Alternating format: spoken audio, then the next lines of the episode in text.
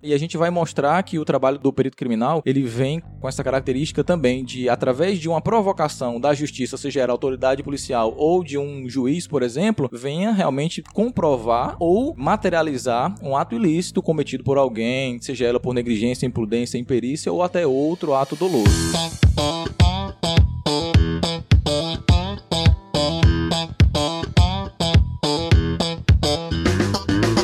Aqui é o professor Enson Portela falando e no episódio de hoje do Aprenda Engenharia nós vamos bater um super papo sobre o trabalho de perícia que é desenvolvido dentro da engenharia. Vamos discutir com o engenheiro Fernando Viana o desabamento do edifício Andréa. Nosso convidado foi o perito responsável pelo laudo deste edifício que caiu em outubro de 2019 em Fortaleza. Quer aprender um pouco mais sobre o trabalho do perito de engenharia? O que fazer para se tornar um? Você sabe quais as razões que levaram ao desabamento do edifício Andréa? Todas essas questões foram discutidas neste episódio, então fica comigo até o final que eu te prometo que vai valer a pena. Oh.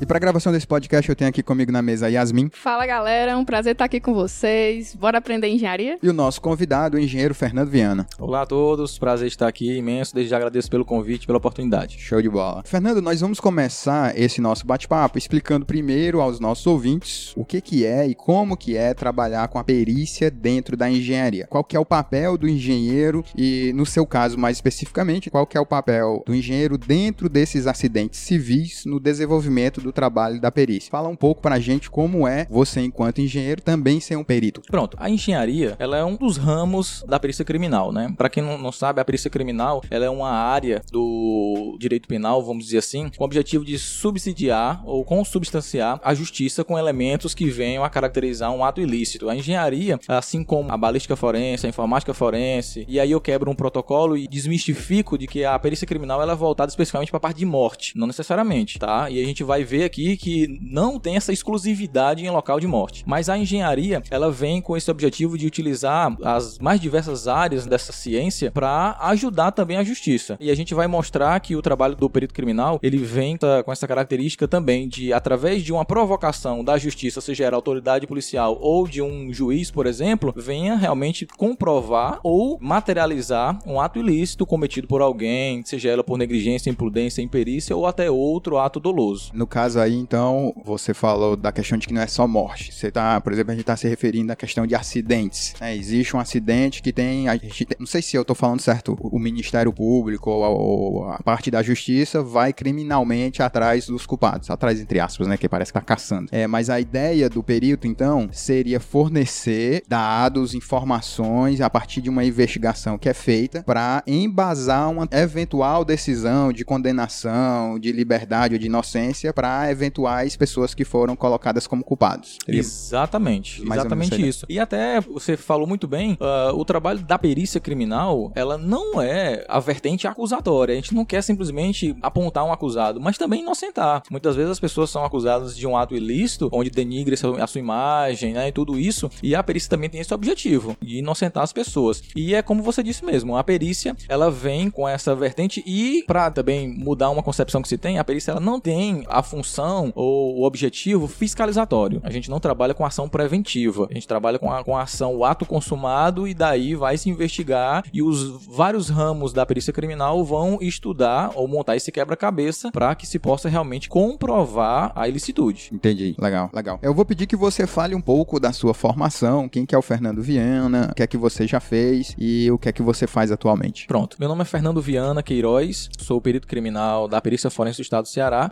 Estou eu sou perito criminal há sete anos. Atualmente eu me encontro como supervisor do núcleo de engenharia forense da PFOS, onde o mesmo é denominado de Núcleo de Perícias em Engenharia Legal e Meio Ambiente. É, eu, minha formação, eu sou engenheiro eletricista da, pela Universidade Federal do Ceará. Tenho mestrado também pela mesma universidade, fora outros cursos técnicos e especialização na parte criminalística também pela Academia Estadual de Segurança Pública. Complementarmente à minha atividade, eu leciono em instituições particulares e também na Academia Estadual de Segurança Pública, mais especificamente voltado para a área de isolamento de local de crime para os agentes de segurança pública que estão adentrando na secretaria também, certo? E mas eu costumo dizer e brincar que a minha formação, eu sou engenheiro eletricista por formação, mas sou engenheiro civil por admiração, porque em todos os ramos ou as ocorrências que envolvem essa engenharia civil, eu estou dentro, né, auxiliando os engenheiros civis, os peritos engenheiros civis que participam, tenho uma grande admiração por essa área e também procuro estudar bastante. Eu sei que você chegou a cursar engenharia civil e mudou de engenharia. Né? Foi, né? exatamente. Por influência, é, acabei me encantando pela parte da elétrica e migrei para engenharia, onde também sou apaixonado, né? Legal. E gosto muito. Bacana, cara. Parabéns, parabéns. Eu imagino que você, como perito, tem que entender de muitas coisas. E aí, obviamente, é a minha cabeça de quem tá de fora. Então, imagino que você tem que entender de leis, você tem que entender lá do Código Civil. Você mesmo aí falou mais para trás que a perícia tá inserida ali num contexto dentro do direito penal, que ajuda os, o pessoal da, do judiciário, o pessoal que investiga, né, delegacias de polícia, a dar embasamento, seja para absolvição, seja para condenação de um eventual culpado de um dado fato. Então você tem que entender um mínimo, imagino eu, ali de Código Civil, até para saber como é que você vai proceder ao entrar dentro de um local que teve um incidente. É, deve saber alguma coisa do próprio Código Penal, tem alguns protocolos que eu imagino que você tem que seguir que não necessariamente tem a ver com engenharia. Enfim, deve ter aí um mundo de legislação pertinente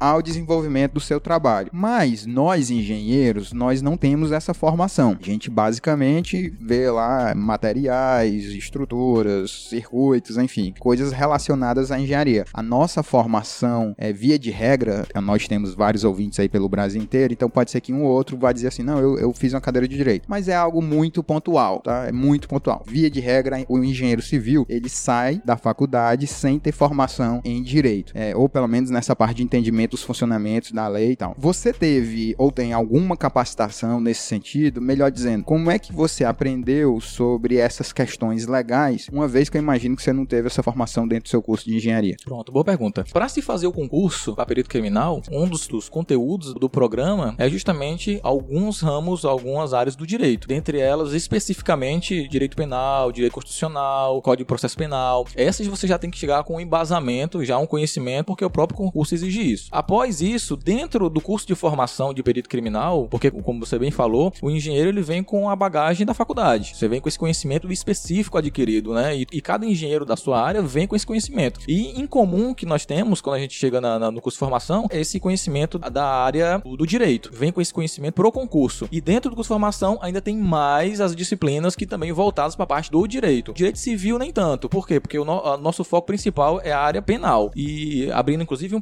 parêntese, às vezes as pessoas se enganam achando que a nossa perícia ela vai com o foco ou o fim de reparação de danos ou área civil. Não, o nosso foco principal é a penal, certo? O nosso laudo porventura pode ser utilizado para civil, mas o nosso foco é a área penal. Mas concluindo, dentro da academia de segurança pública tem as disciplinas que voltadas para a parte de direito, que eu diria que é boa parte do conteúdo é voltado para o direito. Então você soma isso da parte do conhecimento para o concurso, da parte de formação e na parte prática, porque quando você entra na profissão, começa a executá-la, você vai estar constantemente é, relacionado com a parte do direito. E quer queira ou quer não, você vai acabar absorvendo mais ainda. Logicamente que nós não somos é, conhecedores de toda a legislação, mas boa parte do que nós sabemos e necessitamos para a execução da profissão, ela está relacionada com a própria a, a prática do dia a dia. Tá, entendi. Agora uma dúvida bem pessoal que surgiu a partir da sua fala. Eu sou engenheiro civil de formação e o que eu enxergo nos meus relacionamentos com os meus colegas engenheiros é que, via de regra, nós temos muita dificuldade de escrever. Somos excelentes com números, mas somos péssimos escritores. Eu mesmo tenho proposta de escrever um post por dia aí no LinkedIn e tal, e eu sou horrível escrevendo. Eu acho que alguns ouvintes aí vão se identificar comigo. Mas você tem que escrever laudos. Nesse caso, existe ali, você tem um acompanhamento de alguém, porque, e aí não é nem a escrita em si, a minha dúvida. É, são os termos que você usa, é às vezes escrever uma frase que abre margem para conotação estranha. É feita, alguém faz uma releitura ou o responsável é sempre você e só, só tem a sua palavra ali? Pronto. Não sou diferente de você também. Quando eu entrei, na quem é da área de exata sabe a dificuldade que é de escrever. Eu sou horrível, cara. e eu estou inserido dentro desse contexto. Mas quando você elabora um, um laudo,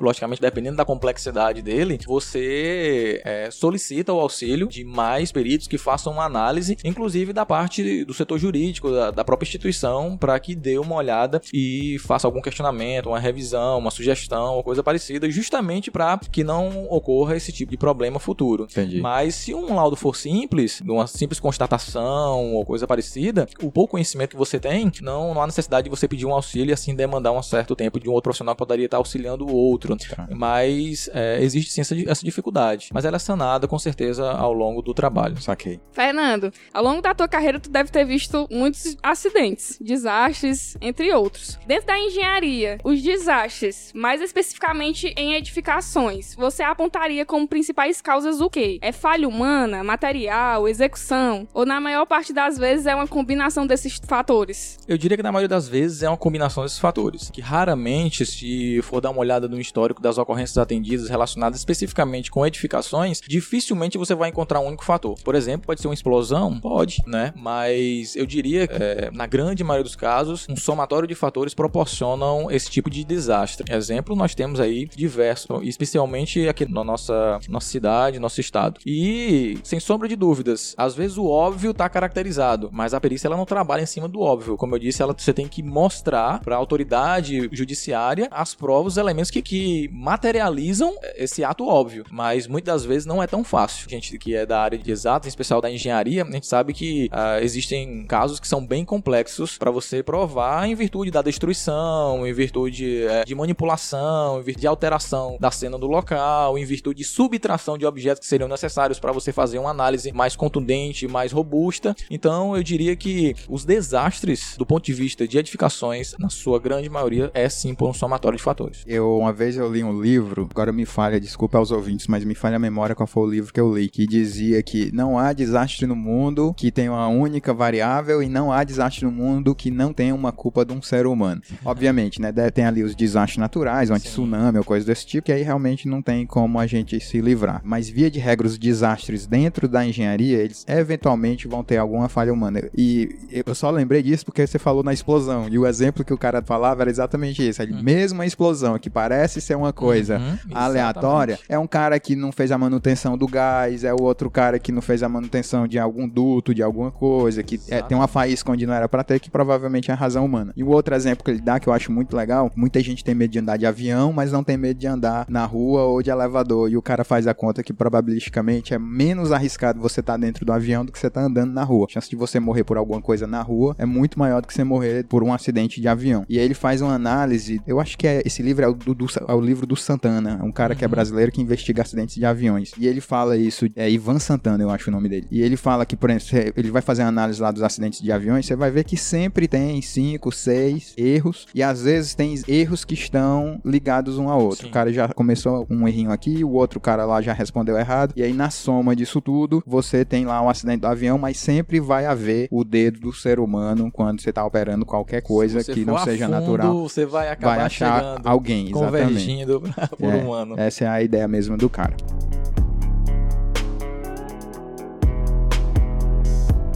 bombeiros encerraram as buscas no prédio que desabou em Fortaleza. O último corpo da síndica do edifício foi encontrado durante a tarde. No total, nove pessoas morreram, sete foram resgatadas com vida dos escombros.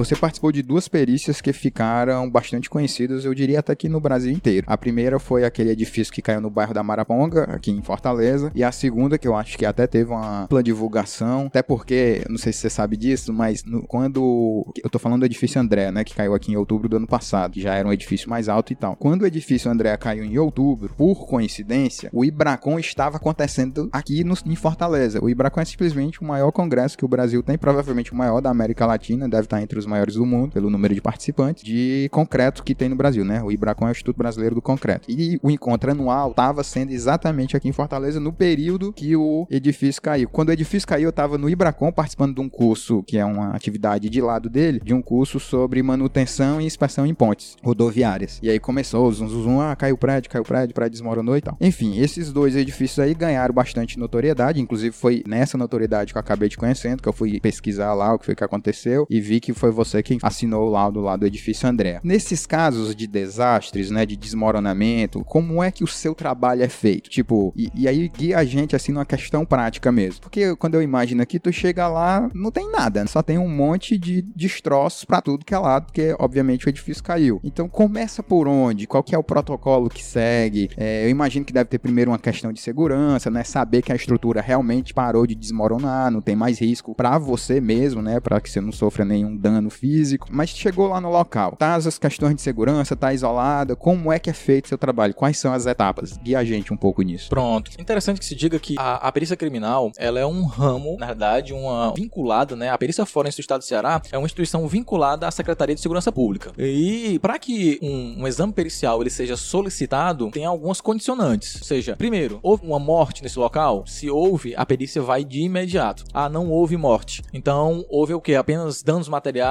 danos a patrimônio, incolumidade pública ou algo do tipo? Tá, desculpa a pergunta, mas o que é incolumidade? É Pronto, não? incolumidade pública, inclusive, é, é um do, da, o que a, a, o direito nos ensina, é. né?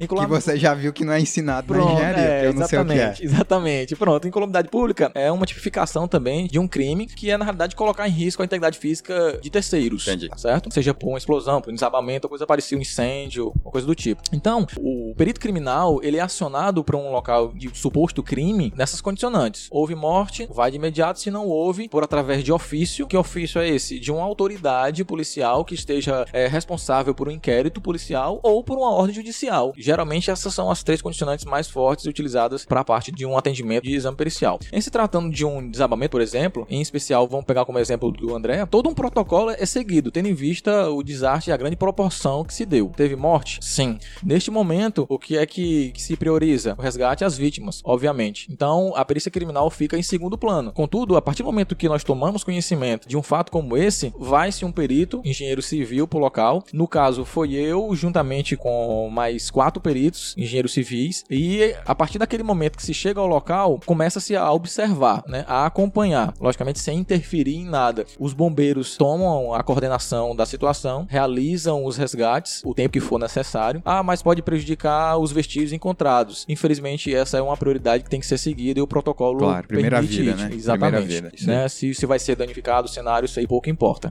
E sempre a gente em segundo plano, buscando coletar um maior número de informações preliminares relacionadas àquele fato. Foi o que aconteceu. Enquanto os bombeiros estavam agindo, nós estávamos nos bastidores coletando o máximo de informações possíveis. E aí pega-se imagens, pega-se informações populares, pega-se inclusive o que está rolando na mídia, pega-se informações nem que seja ao vento, tudo é relevante, depois passa-se o filtro e vai se seguindo uma linha. Levanta-se as hipóteses e ao longo de todo esse, esse trajeto, as hipóteses mais é, frágeis, elas vão sendo descartadas. E aí vai fortalecendo essa tese. Após a, a liberação por parte do Corpo Bombeiros, aí sim, eles repassam pra gente, no caso onde eu tive o prazer de coordenar as equipes nesse caso específico, como eu disse para você, minha formação não é engenheiro civil, mas eu admiro muito e tô muito é, dentro dessas ocorrências relacionadas. É, e no fundo, assim, até os convenhamos, né? Da forma que a engenharia civil é ensinada no Brasil, os dois primeiros dois anos, dois anos e meio é a mesma engenharia para quase todos nós. Você, mesmo na engenharia elétrica, você tem resistência dos materiais, você estuda um pouco de mecânica, uhum. enfim, você tem conhecimento de como funciona um corpo rígido. Sim, com certeza.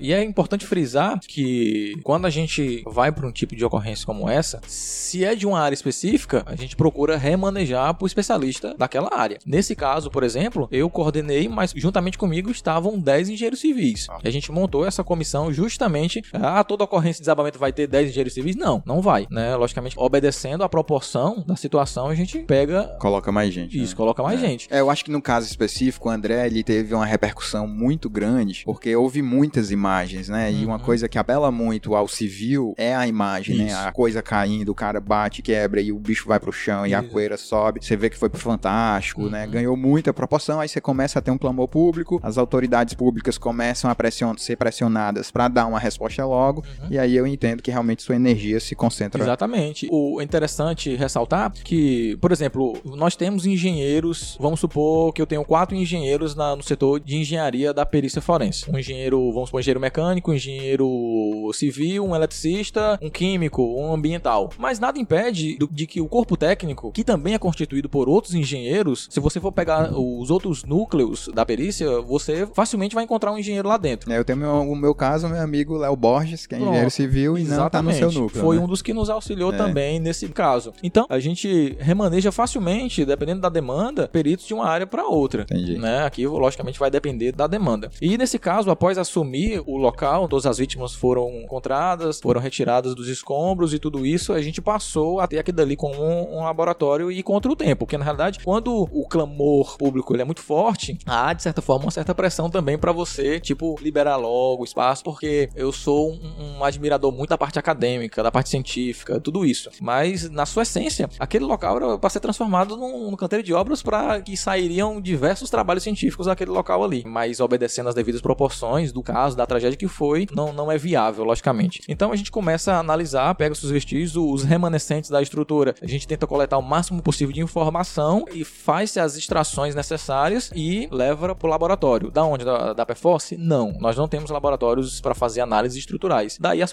que nós temos, nesse caso específico e como outros, nós temos a universidade que nos auxilia através de amigos, companheiros, parceiros, até, até porque nós passamos por lá, muitos dos engenheiros que aqui trabalham e tem esse contato e também, por ser um órgão público, facilita toda essa interação, né? Entendi. Então, em outras palavras, você vai lá, por exemplo, você extrai um corpo de prova mesmo da estrutura de concreto e aí você manda isso para laboratórios para o cara poder ensaiar para te dar parâmetros de como o concreto daquela estrutura está. Isso, isso. exatamente. Nada de, se- se- nós não temos é, como fazer a extração. Daí nós também utilizamos ou contratamos uma empresa para fazer extração, logicamente que acompanhando sempre passo a passo o que está sendo realizado. Mas no caso do André, a- própria universidade nos auxiliou. E aqui eu aproveito a oportunidade também para agradecer o, o professor Eduardo Cabral, que também nos auxiliou nesse sentido, né? Assim como ele dispendiou todo um, um aparato para nos auxiliar e foi feitas as análises do, do que foi possível de, de extrair. Após as extrações, também prossegue-se também o acompanhamento que é a remoção dos escombros. Para quê? Para que a gente possa ir também na parte da fundação. Por quê? Porque fazendo um paralelo com o que ocorreu lá da Maraponga, né, que foi um desabamento parcial, mas que estava relacionado com a parte do solo. Então, como eu disse para você, a análise também é para descartar. A gente levanta, as- levanta as hipóteses. Ah, será que não foi relação igual o da Maraponga, por exemplo, estava relacionado com a parte do solo? Então vamos lá, na parte da fundação. Acessa-se as sapatas, analisa as sapatas, vê se tem alguma relação, coloca-se a, a relação ou descarta-se, e aí você vai fazendo uh, o, o levantamento quebra-cabeça, né? É engraçado, porque agora tá me vindo o seguinte: você não só tem que provar o que foi que aconteceu, como provar as outras coisas que não foram. Isso, Né? Exatamente. Nossa, interessante. É, obedecendo também os, os limites. O que é possível, a gente vai realmente correr atrás. Fernando, assim, tu como pessoa, um prédio não é todo dia que um prédio desaba, né? Então, assim, tu Graças como. a Deus, não. Graças a Deus. Assim, tu como pessoa, deu aquele frio na barriga quando tu ficou sabendo de tudo que aconteceu pra ter que ir lá. E assim, eu acredito que tu tenha que tirar alguns depoimentos das pessoas, os moradores, pra poder montar tudo direitinho. Como é que vocês fazem essas abordagens com as pessoas? Porque assim, eu acredito que quando você chegou lá, tá todo mundo em choque. Então, não tem como você falar com o pessoal, ou vocês já têm esse primeiro contato com eles, assim, de primeira. Pronto, não. As pessoas que estão diretamente relacionadas ao fato em si, a gente deixa realmente pra depois. A gente, sempre quando você chega num- numa cena de crime, independente de qual seja, sempre vai ter alguém, seja ele curioso ou seja alguém que viu, mas não tá relacionado com o fato. Então, automaticamente a gente liga ali um gravador, né? Por quê? Porque as informações que a gente vai captar, ela pode se perder. Exatamente. Entendeu? Ela pode se perder e não dá tempo você anotar. E essa ferramenta hoje em dia, a tecnologia nos auxilia muito com relação a isso, né? Por exemplo, uma análise que a gente fez para acompanhar ali o, o, o edifício Andréa, por exemplo, a utilização de drone nos auxilia muito hoje. Isso tanto na praticidade, na obtenção de imagens, na análise de risco, tudo isso. E dá uma infinidade de, de benefícios. Mas na abordagem das pessoas, a gente busca pegar o máximo de informações e posteriormente, quando a poeira começa a baixar, a gente vai para as pessoas que estão diretamente relacionadas ao fato. Logicamente, obedecendo, respeitando sempre. Se ela não quiser falar, ela vai ser obrigada a falar, obviamente. E nada impede de que o perito vá uma vez, duas vezes, três vezes, quatro vezes ao local. Nesse caso específico do desabamento André, foram vários dias lá diretamente, mesmo após a liberação do Corpo de Bombeiros, a gente acompanhando com a Defesa Civil e tudo isso. Legal, legal. Eu vi parte de uma entrevista sua que saiu em alguns jornais falando mais especificamente sobre o edifício André. A matéria, inclusive, lá comentava sobre o resultado do laudo que vocês fizeram aqui no PELM, né? Que, inclusive, você já falou que é feito por um, um grupo de engenheiros e tal. Já avisa aqui aos ouvintes que nem vá no Google atrás desse laudo, porque ele ainda não é público. Existe um processo que está ocorrendo, pessoas envolvidas lá no acidente já foram indiciadas, mas obviamente que isso aqui não é o objetivo do nosso podcast. A gente quer aprender, né? Não quer, a gente nem tem condições de ficar falando quem vai ser condenado, quem não vai ser, se tem culpa, se não tem culpa, não tem nada a ver com a nossa conversa aqui. Mas esse laudo ele ainda está meio que em segredo de justiça, porque o, o processo ainda não foi transitado e julgado. Eu vi lá na matéria que tem foram apontado, né, colocadas cinco razões para o desmoronamento. E eu queria te perguntar se você pode aí é, discorrer de forma geral sobre essas cinco falhas que foram apontadas no seu laudo. Mas antes de você fazer essa fala, eu gostaria só de colocar aqui para os nossos ouvintes que você deve lembrar que lá em outubro, quando esse acidente aconteceu, muita, muita coisa foi postada, foi falada por colegas nossos, estudantes de engenharia civil e engenheiros civis. Eu cheguei a ver, inclusive, em vários perfis de mídias sociais, a, a RT do camarada. Eu nem sei se era a RT verdadeira, mas tinha lá o nome completo dele, tinha os dados dele de engenharia, em uma situação que ninguém sabia quem de fato era o culpado. E isso, minha gente, é postura de gente idiota. Me desculpe pelo termo, mas se você tá julgando, você como engenheiro estudante de engenharia, tá julgando alguma coisa sem ter prova, condenando pessoas sem ter prova, você tá fazendo um desserviço. E a engenharia não se pratica assim. A engenharia você levanta informações, formula uma hipótese e valida aquela hipótese ou a negação dela. Você não pode simplesmente concluir alguma coisa e simplesmente não ter provas para apresentar para nada. Então esse tipo de coisa de ficar condenando se fulano foi fulano ele foi culpado ou não, não é uma postura até que se investigue. E você vê, né? O acidente aconteceu, um monte de gente começou caixas bruxas. Saiu lá apontando as razões diferentes, ninguém comentou, ninguém foi atrás. Que essa é a hora de você, engenheiro civil, realmente se preocupar. É aprender. Erraram lá? É lógico que erraram, né? Foram vários erros, o Fernando vai já comentar aqui, mas essa é a hora de você aprender, ver o que é que deu errado lá, para você não repetir nas suas atividades como engenheiro. Mas voltando aqui, eu perguntaria para você aí, pedi, pediria para você explicar para mim, para os nossos ouvintes, as razões que vocês concluíram lá, os cinco pontos que vocês levantaram dentro do lado de vocês. Pronto, foi bem colocada a sua exposição, eu Enzo, porque na realidade, como eu disse para você,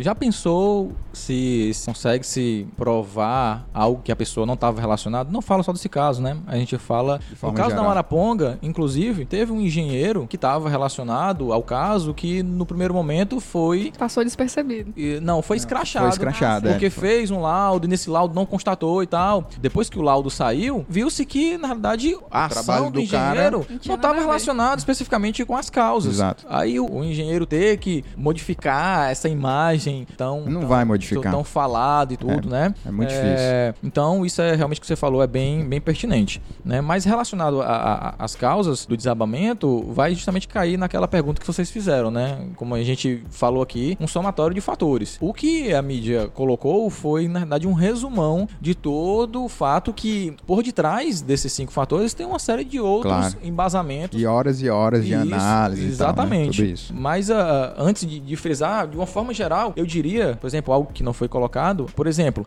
as técnicas em reformas aplicadas naquele local específico, do ponto de vista que foi analisado, eram inadequadas e que prejudicaram ali a, a estabilidade daquela estrutura. Né? Um, um, engenheiro que observasse aquilo dali viria isso naturalmente. Né? O desabamento do edifício iniciou ali pra, pela parte do térreo, os pilotis, e em decorrência dos pilares que foram atacados. O que é que isso também tem relação? Com a parte também do escoramento, que inclusive na ordem de serviço que foi constatado e assinado tudo lá, tinha-se a previsão para o escoramento. Isso também já é um outro fator que a gente observou. A empresa que realizava o serviço contratado, do nosso ponto de vista também da análise, errou na execução, mediante as, todas as circunstâncias que foram observadas, ao não utilizar, como eu disse, o escoramento e não apresentar um plano de reforma conforme prevê, por exemplo, a NBR 16280. E que deveria ser encaminhado para o responsável lá do condomínio, né, ou os responsáveis, para que se fosse feita uma análise e tudo isso aí. De, de repente apareceu lá o, a ordem de serviço e tal. Sim, mas o, o, planejamento, a ordem, como ver, né? Aí você diz, ah, Fernando, mas na prática muitas das vezes isso aí não é seguido.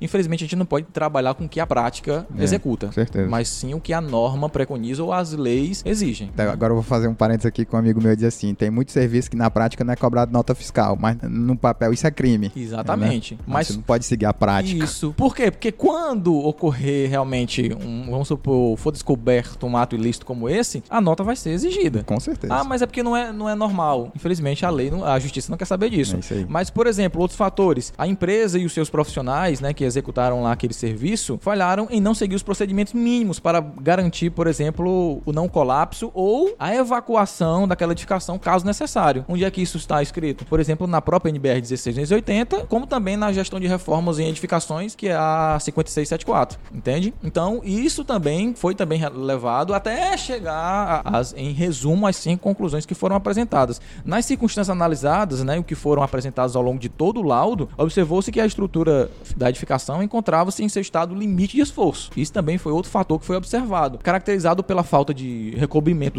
do concreto em alguns elementos estruturais, agravando-se principalmente pelos pilares atacados. Isso foi também um fator relevante, provocando uma redistribuição dos esforços, inclusive para outros elementos que não, não deveriam ter essa finalidade de sustentação estrutural. Então, isso daí. Mas, em suma mesmo, assim, o, o que a gente realmente frisa, e aí é o que é relevante para a autoridade policial ou judiciária, são alguns dos fatores extremamente relevantes ou determinantes. E aí a gente citou que, como a estrutura ainda estava lá em pé e tudo, um dos fatores, ou o fator determinante, foi o quê? Foi, inclusive, a gente frisa, né? Que, que não obstante o conjunto de anomalias e falhas apontadas ao longo de toda a estrutura, que levou realmente ao desabamento como fator, e a gente inferiu como fator determinante, a causa para o evento em análise foi a intervenção inadequada dos pilares da base do edifício ali, em decorrência de todo o que foi executado pela, pela empresa. Eu vi que teve lá um, um aparentemente um morador que ele acrescentou um pavimento no prédio, né? Sim, Teve- exatamente. Porque ele é Essa um prédio também. baixo. E aí é uma coisa que eu falo para os nossos ouvintes, uma história pessoal. Há uns anos atrás, mais específico, acho que há uns 11 anos atrás, eu fiz um prédio. Eu passei minha vida, quem me conhece sabe que eu passei a vida inteira projetando passo, né? Boa parte do meu tempo projetando estruturas de concreto armado protendido. E eu projetei um prédio uma vez, que obviamente não vou falar nem onde é que ele tá. e ele está lá ainda, tranquilo. Mas era um prédio de 23 andares, 22, 23 andares. E durante a construção, acho que ele já estava no 12º andar, a construtora conseguiu aprovar uma mudança e acrescentar um... Aprovar que eu digo, inclusive, nos órgãos públicos, né? Sim. Aprovar uma mudança lá e acrescentar um pavimento no prédio. Conseguiu viabilizar isso. E aí, obviamente, a construtora tem interesse em fazer isso porque ela vai vender 3, 4 apartamentos a mais. Sim. Fundação já estava feita, os pilares na base já estavam feitos e tal. E aí ligaram pra mim, ó, a gente pode acrescentar aqui um pavimento? E a minha resposta foi, claro que você pode. Por quê? Obviamente que, claro que você pode, depois de ter feito algumas contas. Mas por que que eu já sabia que poderia? Porque você está acrescentando um pavimento em 23. Quando você está acrescentando um pavimento em 23, você está falando aí de algo como, vai, 3%, s- não, não passa de 5% de aumento de carga, né? É bem menor do que os nossos coeficientes de segurança. E como muitas das incertezas que você tem que compõem o majorador, tanto dos carregamentos, dos esforços, quanto o minorador do material já tinha sido eliminada, porque a estrutura já estava feita, né? Imagina, quando você minora o concreto em 1.4, normalmente você minora porque tem uma incerteza de algumas coisas entre a sua teoria e o que vai acontecer na realidade. Um Sim. exemplo é se realmente o concreto vai ser atingido, né? E isso já tinha ido por água abaixo, por quê? Porque o cara já tinha construído. A geometria da peça já estava conforme o projeto, não deu erro, o concreto tinha dado um FCK melhor do que o que a gente tinha pedido. Enfim, várias incertezas do projeto já tinha sido retirada. E o acréscimo de carga que ia ter era muito baixo em relação aos meus coeficientes de segurança. Então não tem problema. Nesse, voltando agora aqui pro André, a gente tem um problema que é o André era um prédio baixo. Você lembra o total de andares? Sete. Sete andares. Então, Na teoria, né? é, na teoria, exato. Quando no projeto inicial era sete andares. Quando você acrescenta um, gente, você tá aumentando um em, em 7. Eu aumentei um em 23. O cara aumentou um em 7. Quando você aumenta um em 7, você tá falando aí de fácil mais de 10% de aumento de carga. E pelo que eu vi lá, o cara, inclusive, botou até a piscina, né? Tinha até um jacuzzi, sei lá, algo. Um, um- um tanque, né? Pra engenheiro é tanque. Um tanque lá, um reservatório de água. Ou seja, quando você faz esse tipo de intervenção, isso passa a ser arriscado, porque você está aumentando de forma, digamos assim, de forma proporcionalmente insegura a quantidade de carga num pavimento. Imagina, por exemplo, você tem uma casa de dois andares, aí você faz a fundação e os pilares de baixo para sustentar uma casa de dois andares. Aí você mete um terceiro pavimento, você botou um e dois, você aumentou em 50% o carregamento. Isso é um valor absurdo, a chance daquilo ter problema é altíssima. Então essa foi lá que eu vi que vocês também apontaram Sim. como isso, mas não dá para dizer que isso foi a causa principal, porque pô, o cara fez isso há anos atrás, né? Isso. Então o prédio ainda continua aguentando E algumas tava coisas. lá, né? E tava lá. É irregular, cooperou, cooperou, porque você baixou os coeficientes de segurança do prédio, mas não foi o estopim. Só tô falando É, esse o- o- parênteses todo. Exatamente. É, o que eu não acabei não citando foi justamente esse também, esse fator, né? Que esse acréscimo à revelia, que foi realmente comprovado isso, não, não se fez nenhum cálculo, não se fez nada que comprovasse realmente que foi inserido aquele pavimento, né? Na, na cobertura em especial, e que foi feito após a construção. E, e isso foi relevante também, né, assim, no É, sentido o, de análise. o, o problema maior que aí é uma opinião pessoal, não tem obviamente nada a ver com o Fernando, né? Que o Fernando ele tem participação lá no processo. Eu não tenho, sou um civil, posso dar uma, minha opinião pessoal, se é que isso não é um pleonasmo. Enfim, o fato do cara ter acrescentado um pavimento depois da construção, eu, nem é tão problemático Sim. se na construção tiver contemplado aquilo e o cara só fez depois. Eu digo Uhum. isso porque tem muita gente, eu tenho uns amigos que tem construtora pequena, e às vezes ele faz uma casa térrea para ele mesmo, uma casa de veraneio, mas já prepara a fundação e os pilares para que daqui a cinco anos, três anos, Sim. ele faça um andar em cima, Sim. que aí não tem problema, ele considerou o carregamento. O que eu acho que nesse caso é que ele provavelmente adicionou um pavimento sem nunca ter sondado ninguém. Ele botou talvez da cabeça dele e confiou, não, isso aqui o, o engenheiro deve ter botado a margem de segurança dele aqui é altíssima, se eu botar um pavimento a mais não vai fazer diferença. Se tiver contemplado lá na fundação e nos pilares, não teria problema o cara acrescentar isso do ponto de vista do carregamento, tá, gente? Do ponto de vista do carregamento, não teria nenhum problema ele ter acrescentado. Se não foi contemplado, que é o que é muito mais provável, aí sim você reduz o nível de segurança do prédio, porque você aumenta o carregamento e, obviamente, você consegue ali é, diminuir, chegar ao estado limite último da estrutura de uma forma muito mais rápida, porque agora está atuando carga que não foi programada. Mas, resumidamente, o Fernando colocou aí pra gente, então teve falha lá da empresa, teve técnicas equivocadas lá durante a obra que prejudicou a estabilidade da estrutura, não se constatou lá o relatório da reforma com os protocolos que seriam seguidos, houve um acréscimo de carga porque inseriram lá um pavimento a mais, inclusive com cômodos, quartos, banheiros, num espaço lá de 60 metros quadrados, e ainda teve lá a falta de manutenção. Essas aí são as cinco principais regras. Então, meu conselho para você é se atente a esse tipo de coisas nos projetos que você faz na sua vida.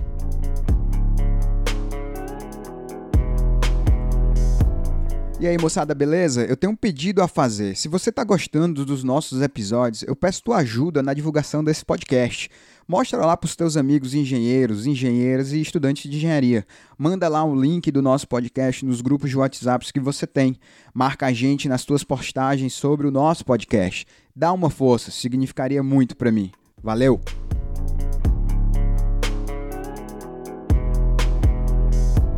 É, uma das causas aí que a gente está falando, né, que eu até é, investi um pouco mais de tempo aqui explicando, é esse lance do camarada ter colocado um pavimento a mais. Como é que você soube disso? Porque se não estava no projeto, não estava em canto nenhum, né? A gente acabou de dizer que vale na prática o que está no papel, mas você teve que descobrir isso. Pelos escombros, imagino eu que talvez não dê para achar, porque você não sabe mais nem quem é, é, sétimo teto e primeiro teto, porque tá tudo misturado. Talvez não consiga mais nem saber o que é, que é pilar. Mas como é que você soube, como é que vocês peritos chegaram à conclusão de que esse cara teve um pavimento a mais aqui? Foi alguém que falou ou foi pela investigação? Pronto. Como, como a gente mencionou anteriormente, preliminarmente, o, o trabalho pericial ele visa mais na questão de entrevistas e observações e tudo isso, né? E como a gente não, poder, não podia ter acesso direto ao local, né? A gente foi pesquisar o que estava rolando na mídia, o que estava rolando ali nos bastidores, estava rolando ali na vizinhança e tudo isso. E o que se observou, e uma das ferramentas que a gente utiliza muito hoje nos auxilia, são as imagens passadas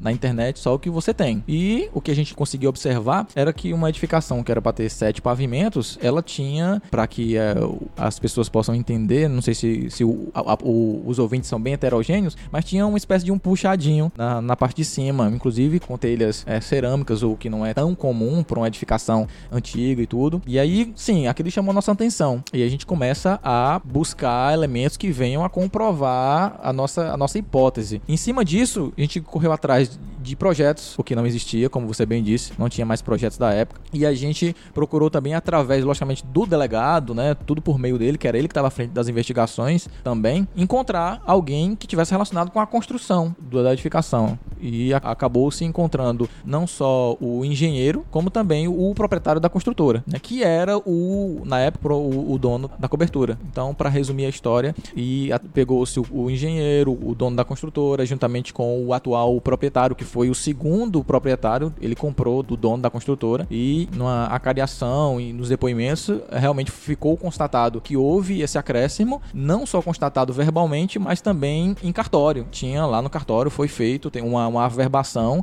de um acréscimo dessa carga de 60 metros quadrados, né, onde com quartos, salas e tudo em cima da cobertura e que foi realmente apresentada pelo atual proprietário. O, o intuito dessa averbação, acredito, a gente quer para valorização do imóvel, porque teve uma expansão da área construída para venda, isso seria é, mais atrativo, né? E acabou que nós utilizamos para realmente materializar também essa, esse acréscimo. Entendi, entendi. É, eu tenho uma historinha, pô, não vou dizer engraçada, mas interessante. Quando esse edifício caiu, eu recebi uma ligação de uma senhora aqui que tem um programa de rádio aqui em Fortaleza. E até famosa, ela conhecida, uma rádio famosa daqui. E ela queria que eu fosse lá. Ela pegou meu telefone não sei onde, talvez com alguém que eu já fiz projeto. Mas enfim, ela pegou meu telefone, ligou pra mim disse: Ó, sou fulano fulana de tal, tô aqui no programa e a gente queria. Amanhã a gente vai ter um episódio sobre o edifício que caiu. Você topa vir aqui e dar uma entrevista e dar seu depoimento, falar das causas prováveis e tal. E eu disse, aí eu fugi, que eu, eu, eu fujo disso, eu tento não dar opinião nisso. Aí eu disse, ó, oh, não tenho, não tenho como ir, tenho outros compromissos e tal. E aí ela partiu pro pessoal aí falou assim: olha, por coincidência, eu morei nesse prédio anos atrás. E durante o tempo que eu morava, eu vi que construíram um pavimento lá na cobertura.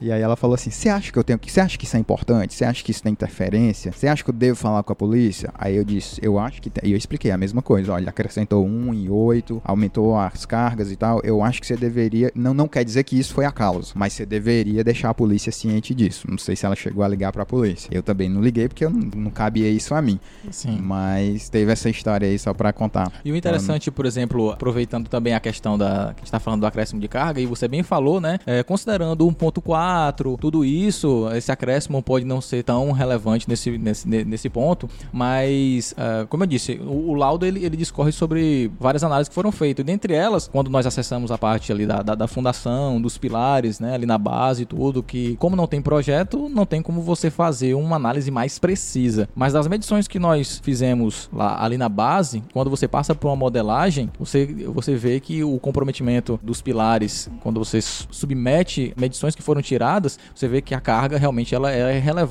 para a situação que. É. E como você disse, nós falamos de sete pavimentos e acrescenta um, né? É, né? É. é aquela coisa, o, uma coisa é o perito, o perito dar um laudo, outra coisa é o Enzo Portela dar a opinião dele. Eu não tenho compromisso com nada, né? Você tem que mostrar numericamente. Uhum. Eu não sei qual é a distribuição de pilares lá, eu não sei qual é a geometria do pilar, eu não sei qual era o carregamento, que realmente eu não sei nem qual é a espessura de lâmina d'água que o cara a, a, aumentou lá no pavimento. Sim, sim. Então eu tô falando a grosso modo, você não tem essa prerrogativa, não, você tem que mostrar ali na segunda casa decimal a conta direitinho, né? Porque você tá falando de vidas e sua opinião enquanto perito, ela é considerada dentro de um, de um processo e isso é coisa séria, né? Diferente de mim que gravo podcast, né?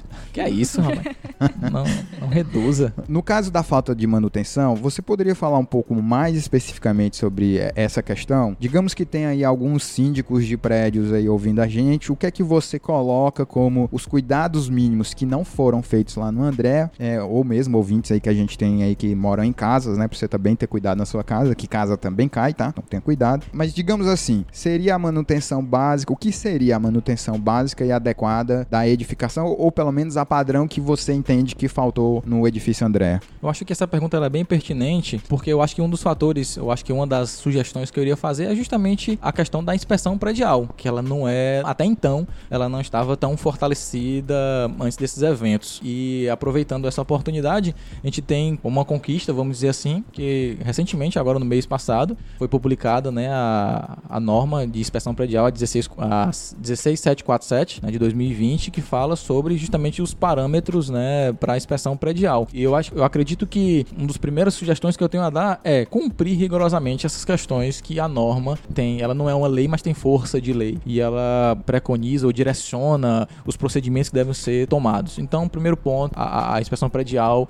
eu diria extremamente importante. Ela vai reduzir 100% os desastres? Não, não vai. Até porque as análises de inspeção predial, essencialmente, elas são sensitivas ou sensoriais. Um especialista, o que é isso? Um especialista vai lá e visualmente, assim como o médico, se ele observa alguma característica que chame a atenção dele, ele não vai dar o diagnóstico, ele vai pedir um exame de um outro especialista. Na nossa área de engenharia não é diferente. Às vezes as pessoas acham que a gente tem que determinar ou dar um diagnóstico de imediato. Não, é necessário uma análise. Por isso a inspeção ela vem para você fazer essa análise e analisando pelo conhecimento adquirido, você suspeitar de alguma coisa menos grave, mais grave ou crítica. E eu acredito que os responsáveis por edificações, sejam síndicos ou algum outro tipo de profissional, possam estar atentando para isso. Porque, dicas de passagem, nesses fatores que foram observados nesses últimos é, acontecimentos, a gente observa que a inspeção predial ela deixou a desejar nesse sentido. E eu acho que, que também foi, foi relevante. E as pessoas acham que uma edificação ela é duradoura ou tem essa concepção de que é imortal ou, ou realmente ela vai nada, ficar, né? não precisa fazer nada. Daí você fala, quando a gente estava falando é, do, da redução do coeficiente de fator de segurança, se no começo da edificação eu reduzo esse coeficiente de segurança, beleza, tá ok. Vai segurar? Vai. Mas se você ao longo dessa vida não fizer as manutenções preventivas necessárias, esse fator de segurança vai caindo Com mais certeza, ainda, vai caindo mais ainda. Daí a relevância dele, É sabe? Então eu, eu, eu acredito que a sugestão que eu daria é sigam. E outra coisa, se for para fazer um tipo de execução de serviço, faça com pessoas especializadas. Porque muitas das vezes você pode ter habilitação para fazer aquilo, mas capacidade é um especialista com determinada função. Não pense que por ser engenheiro, você ou até mesmo eu temos capacidade para fazer tudo. Por exemplo, montar uma subestação. Eu não tenho essa, essa especialidade É. para montar uma subestação. Eu brinco dizendo que o que eu conheço hoje de engenharia dentro só da engenharia civil é menos do que uma gota no oceano, porque eu me especializei Aham. em estruturas de concreto e num nicho muito específico que é a estrutura de grande porte, né? Principalmente ponte e prédio. Pra você ter uma ideia, eu tenho mais dificuldade de fazer uma casa do que fazer um prédio, porque a casa é um- são muito mais detalhinhos Sim. e um prédio eu já me acostumei, já tá na veia, você já sabe como proceder e tal. Então acaba que ao longo da vida da gente, a gente vai, como você falou, né? Você é até diplomado, tem habilitação. Eu, como engenheiro civil, posso trabalhar com saneamento, com barragem, com solos, Sim. com logística de transporte, mas eu não sei quase nada mais disso. Eu estudei lá atrás muito pouco e não nunca trabalhei com isso ao longo E da oriento, minha vida. E oriento também, né, que quem for é, contratar um tipo de serviço especializado, que procure referências de uma empresa que tem um know-how para que possa realmente estar executando aquilo, né? Só hoje em dia, como eu disse, as ferramentas digitais que tem aí, você facilmente encontra uma empresa do que ela fez, do que ela não fez, do que deu certo, do que não deu certo, para que você não possa ter um problema mais na frente. Logo quando teve o desabamento do edifício André, eu tava numa empresa júnior. E o engraçado é que um dos nossos serviços era inspeção predial. E a gente já tinha visitado vários, vários clientes e ninguém fechava com a gente. O interessante foi que logo depois que teve o desabamento, a gente fechou o contrato assim a rodo. Houve um boom, né? Houve um boom, mas assim, uma coisa que a gente via muito também no- nos clientes era que eles não aceitavam o preço. E assim, uma coisa que eu sempre bati na tecla é que, às vezes, você dividir no valor da inspeção predial para cada unidade habitacional, fica um valor tão irrisório É. quando você coloca em conta a sua segurança que vale muito a pena você pagar, né? Exatamente. Aqui a gente está caminhando para o final do nosso episódio. Eu sempre gosto de pedir para os nossos convidados o que, é que você recomenda aí aos nossos ouvintes. Deve ter um monte de gente agora que adorou essa coisa de perito, quero ser perito, vou ser perito de engenharia, que aliás foi o único concurso que eu pensei em fazer na vida, foi de perito de engenharia. Na minha época eu tinha muita vontade de ser perito da Polícia Federal, acabou que tive empresa e minha vida andou para outro lado. Mas acho esse lance de perícia, essa coisa de investigar o ápice da carreira do engenheiro. Eu acho isso muito legal. O que que você recomendaria aí para os nossos ouvintes que gostam dessa área? É, imagina o cara que quer seguir carreira no assunto. O que é que você diria, tipo, de conteúdo, de livro, de formação? Eu acho que antecipadamente a gente pode até colocar que a perícia quase sempre ela é exercida, e aí tá o comentário de leigo, dentro do poder público, né? Então, eventualmente, você vai ter que passar para estudar por um concurso. Enfim, dá mais aí uns conselhos. O que é que você recomenda o cara ler mais, aprender mais, se ele quiser ser perito? Pronto. Eu diria que, inicialmente, quebra-se a barreira de que, ah, eu tenho medo de sangue, eu tenho medo de, de morto, tenho medo... A, a perícia, ela tem uma infinidade de áreas que podem encaixar perfeitamente. Eu diria que é um, é um grupo, é um seleto, uma seleta profissão de bem heterogênea, né? Mas, na sua essência, porque o cartão de visita, realmente, os locais de crime contra a vida. Então, se, se você não tem certa afinidade, não pense que a perícia é só isso. O objetivo principal também dessa divulgação é desmistificar isso. A perícia ela não trabalha especificamente só com morte, né? A ciência, ela trabalha com a ciência, né? Abrindo também novamente um parêntese, quem é acadêmico, tá na faculdade, por exemplo, na engenharia. O meu sonho era ir para Petrobras. Fiz concurso, cheguei até a, a, a passar, mas acabei paralelamente fazendo esse concurso e esse concurso chamou primeiro. Mas me encontrei aqui. Fiquei fascinado com a utilização da ciência. Só, só uma questão, é, curiosidade pessoal. Cê- Vocês têm porte de arma? Sim, nós temos Pô, porte muito de arma. legal. É um trabalho perfeito. temos porte de arma e isso também é outro atrativo, né? E acabei me encontrando aqui, fiquei fascinado você poder elucidar crimes utilizando aquilo que você conhece. É, ah, tudo que você aprende na faculdade você utiliza? Não, né? Mas grande parte, eh, sim, pelo menos na parte de engenharia, sim. E para quem é fascinado por isso, por exemplo, tem publicações em congressos, a gente faz artigos, né? Estudos de casos. Então, o que está relacionado com ciência, eu passei a gostar e confesso que não pretendo mudar de forma alguma. E para quem tem interesse de conhecer mais sobre isso, né? Procure livros relacionados à parte de criminalística que aborda todas as áreas, inclusive a parte da engenharia também. E para quem também tem vontade, dê olhadas nas provas que já, já ocorreram, nos concursos que já ocorreram, procure pessoas que trabalham na área e pegue referências como é feito o, o trabalho, de como é executado e tudo isso, né, para que possa despertar mais ainda. E para que realmente também você não venha acabar caindo de paraquedas num local que você não vai gostar. Logicamente que nem todo mundo vai gostar de ser perito, mas eu confesso que eu gosto, que eu amo, que eu pretendo propagar esse trabalho, difundir esse trabalho o máximo que puder. Alguma dica aí para estudar a infinidade de leis que tem?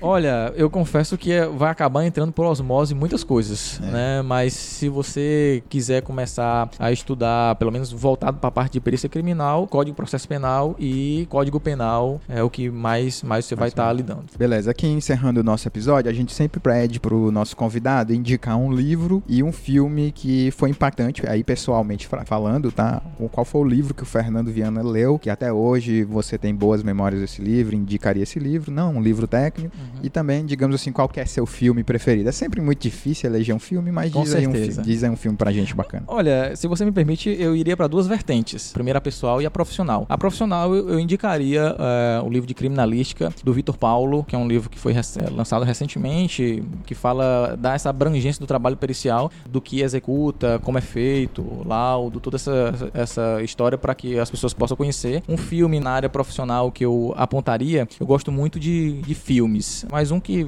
recentemente eu assisti, um dos filmes que eu gosto são aqueles filmes que você não consegue prever o final. Então, um dos filmes que eu gostei e assisti recentemente foi o Um Contratempo. É, muito bom. Gosto, gostei do, do filme, tá, tá na memória fresquinha, por isso que eu, que eu indico. Mas como você disse, são muitos filmes ao longo da vida que, que marcam. Já na área pessoal, eu indicaria um, um livro, na verdade, uma biblioteca que eu utilizo muito para até mesmo como escape de, de todas as tragédias que a gente vê no dia a dia, a profissão inerente à profissão, tudo isso, que é a Bíblia. Utilizo muito, pratico. Por exemplo, procuro praticar os princípios que a Bíblia recomenda. E um filme que marcou, está relacionado justamente a isso, é A Paixão de Cristo, que quando eu vi... É, Aquele do Jim Caviezel? É, do, do isso, Mel Gibson? É, e Mel Gibson. Aquele filme é forte. Exatamente. Nossa, aquele filme é muito é, forte. Então, eu diria que nessas duas vertentes são essas duas essas sugestões que eu daria. Você é o segundo convidado, em, ele é o 17, né? 16, é. 16 convidados, entre 16 convidados você é o segundo que cita a Bíblia. Foi, é. o primeiro foi o Maquei, né? Foi, o primeiro foi o primeiro episódio, que é o Maquei lá da Acertar Engenharia. ah, sim.